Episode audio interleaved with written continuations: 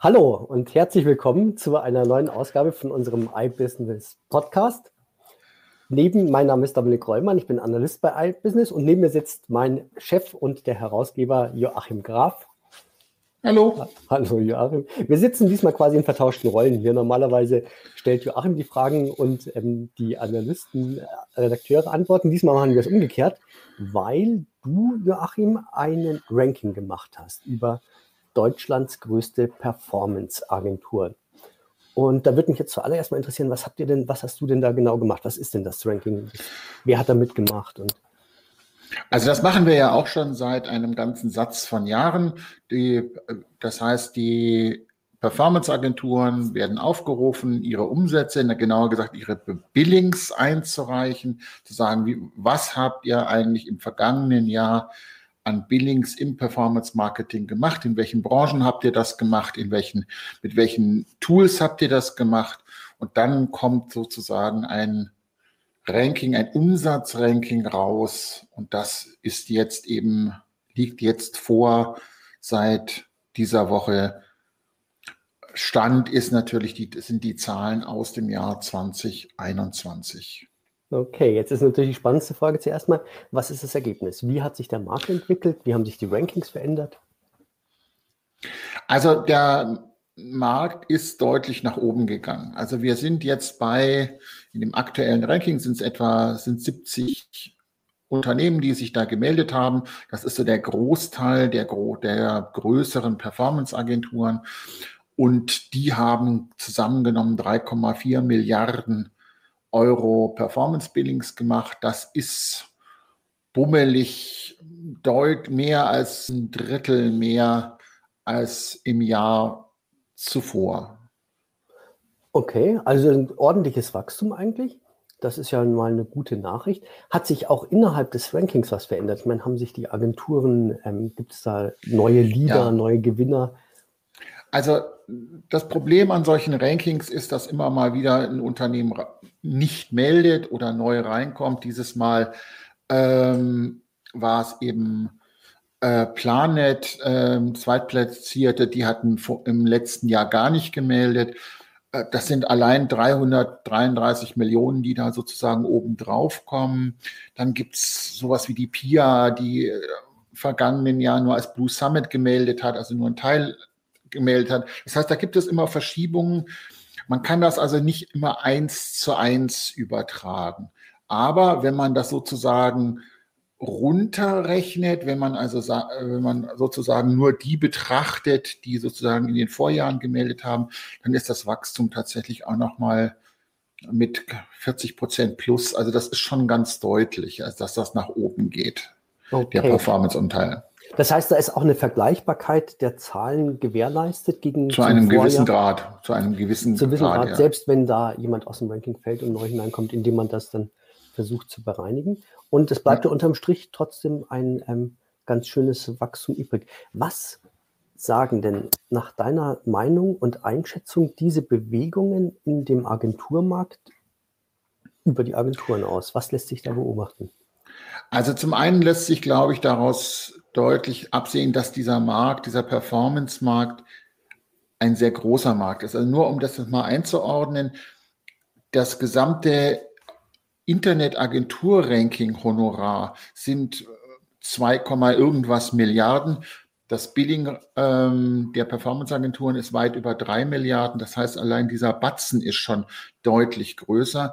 Das heißt, in, in dieser ganzen digitalen Wirtschaft ist die Performance-Marketing ein sehr, sehr wichtiger Bereich. Das ist so das eine, was, ich, was man einfach wissen muss.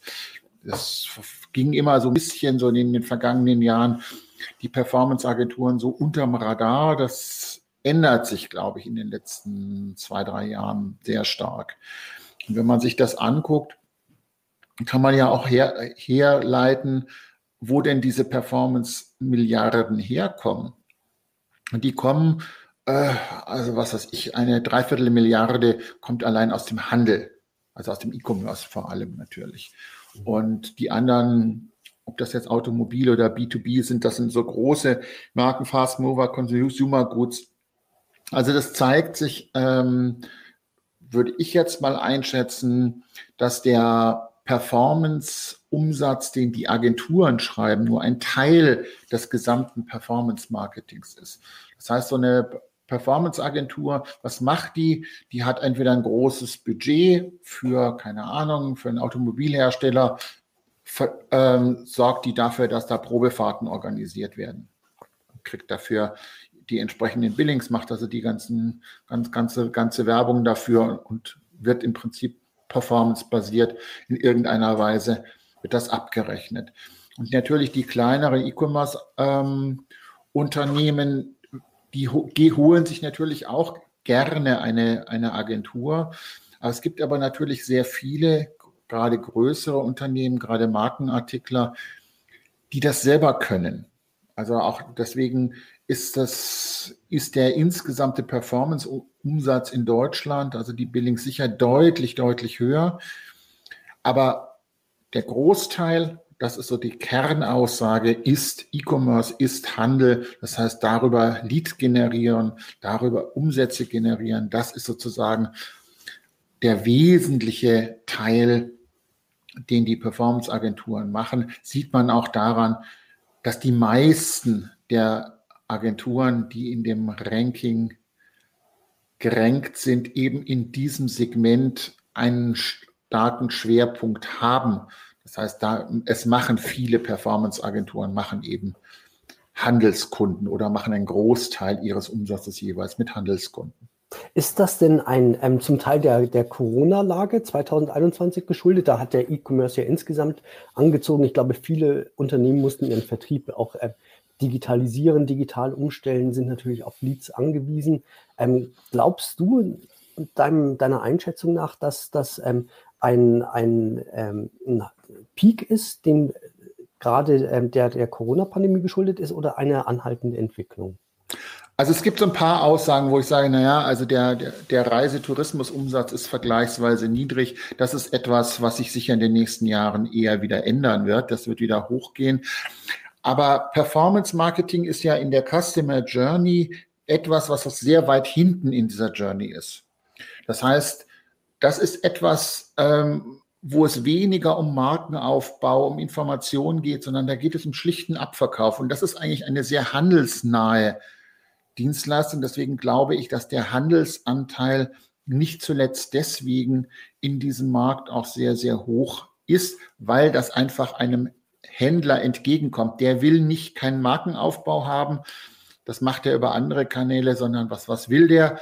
Der will Abverkauf, der will irgendein Produkt verkauft haben und mach mir meine Suchmaschinenanzeigen, mach mir mein was auch immer, mein Affiliate. Und deswegen, ja, Handel bietet sich's an und deswegen machen das auch sehr viele. Okay, da kann man eine Parallelität der ähm, Entwicklung vermuten, wenn die Handelsumsätze steigen, dann äh, steigen auch die Ausgaben ins Performance Marketing. Es tut sich auch eine Menge auf, bei den Kanälen. Also ähm, früher war mal Search ein ganz großes Affiliate Marketing, ganz starke ähm, Segmente im Performance Marketing. Inzwischen sind ja eine Menge Kanäle dazugekommen. Ich sage mal Social Media Influencer, all diese Dinge. Kann man ähm, was sagen über, darüber, wie sie, ähm, welche Dienstleistungen eine Agentur anbieten sollte, um erfolgreich zu sein? Was wird denn da so nachgefragt? Also ich kann natürlich nur sagen, was die Agenturen, wo die ihre Umsätze hier, herholen. Und das sagen sie. Und da sieht man mit weitem, weitem Abstand Suchmaschinenanzeigen im weitesten Sinne. Also dieses ganze SEA, Search Engine Advertising, das sind 45 Prozent des Gesamtbudgets von diesen 3,4 Milliarden, was darüber abgebildet worden ist. Wir haben das uns ja wirklich jeden einzelnen Umsatz angeguckt und die Prozentzahlen, die die angegeben haben, das rausgerechnet. Also da kommt schon auch ein relativ großer Bereich rein. Interessanterweise im Prinzip ein Drittel ist Display und Social Media, das heißt auch klassische Kanäle, die eben zu Performance-Zwecken genutzt werden. Das heißt, und alles andere ist zusammengenommen, keine Ahnung, 15 Prozent. Das ist, da ist Affiliate Marketing drin, das sind 5 Prozent. Das ist also sehr wenig, was die Agenturen machen. Dialogmarketing, also Telefonmarketing, solche Sachen, E-Mail-Marketing, Influencer-Marketing und die ganzen anderen Kanäle. Das ist allerdings etwas, wo man halt auch wieder sagen muss, bestimmte Kanäle bespiele ich als Unternehmen selber. Ich brauche keine, nicht notwendigerweise eine Affiliate-Agentur. Das kann mir an manchen Stellen helfen oder ich kann das mal outsourcen. Aber wenn darüber große Mengen Umsatz gemacht werden, dann mache ich das hausintern, weil dann habe, dann lasse ich das über ein, entweder über ein, ein, ein, ein Markt, ein Plan, eine Plattform laufen oder ich habe setze meine, was viele auch machen, Pri Private Networks, die ein eigenes Affiliate-Programm aufbauen. Dazu brauche ich keine Agentur. Das mache ich einfach selber. Das heißt, der, dass der Affiliate-Anteil so niedrig ist im Agenturbereich, heißt nicht, dass der generell im Performance-Marketing so niedrig ist, heißt nur, dass die Agenturen an dem relativ wenig profitieren. Mhm. Das ist ja, glaube ich, auch ein bisschen eine Nachricht in den Markt hinein, dass man bestimmte Dienstleistungen als Agentur, also geeigneter sind für Agenturen, andere vielleicht weniger geeignet. Kannst du denn aus der Beobachtung, dem Ranking, so ein Resümee ziehen für den ähm, gesamten Markt? Welche Ratschläge würdest du den Teilnehmern mitgeben? Nach welchen Agenturen sollte man schauen? Welche Kanäle sollte man besonders bedienen? Wie wird sich der Markt entwickeln?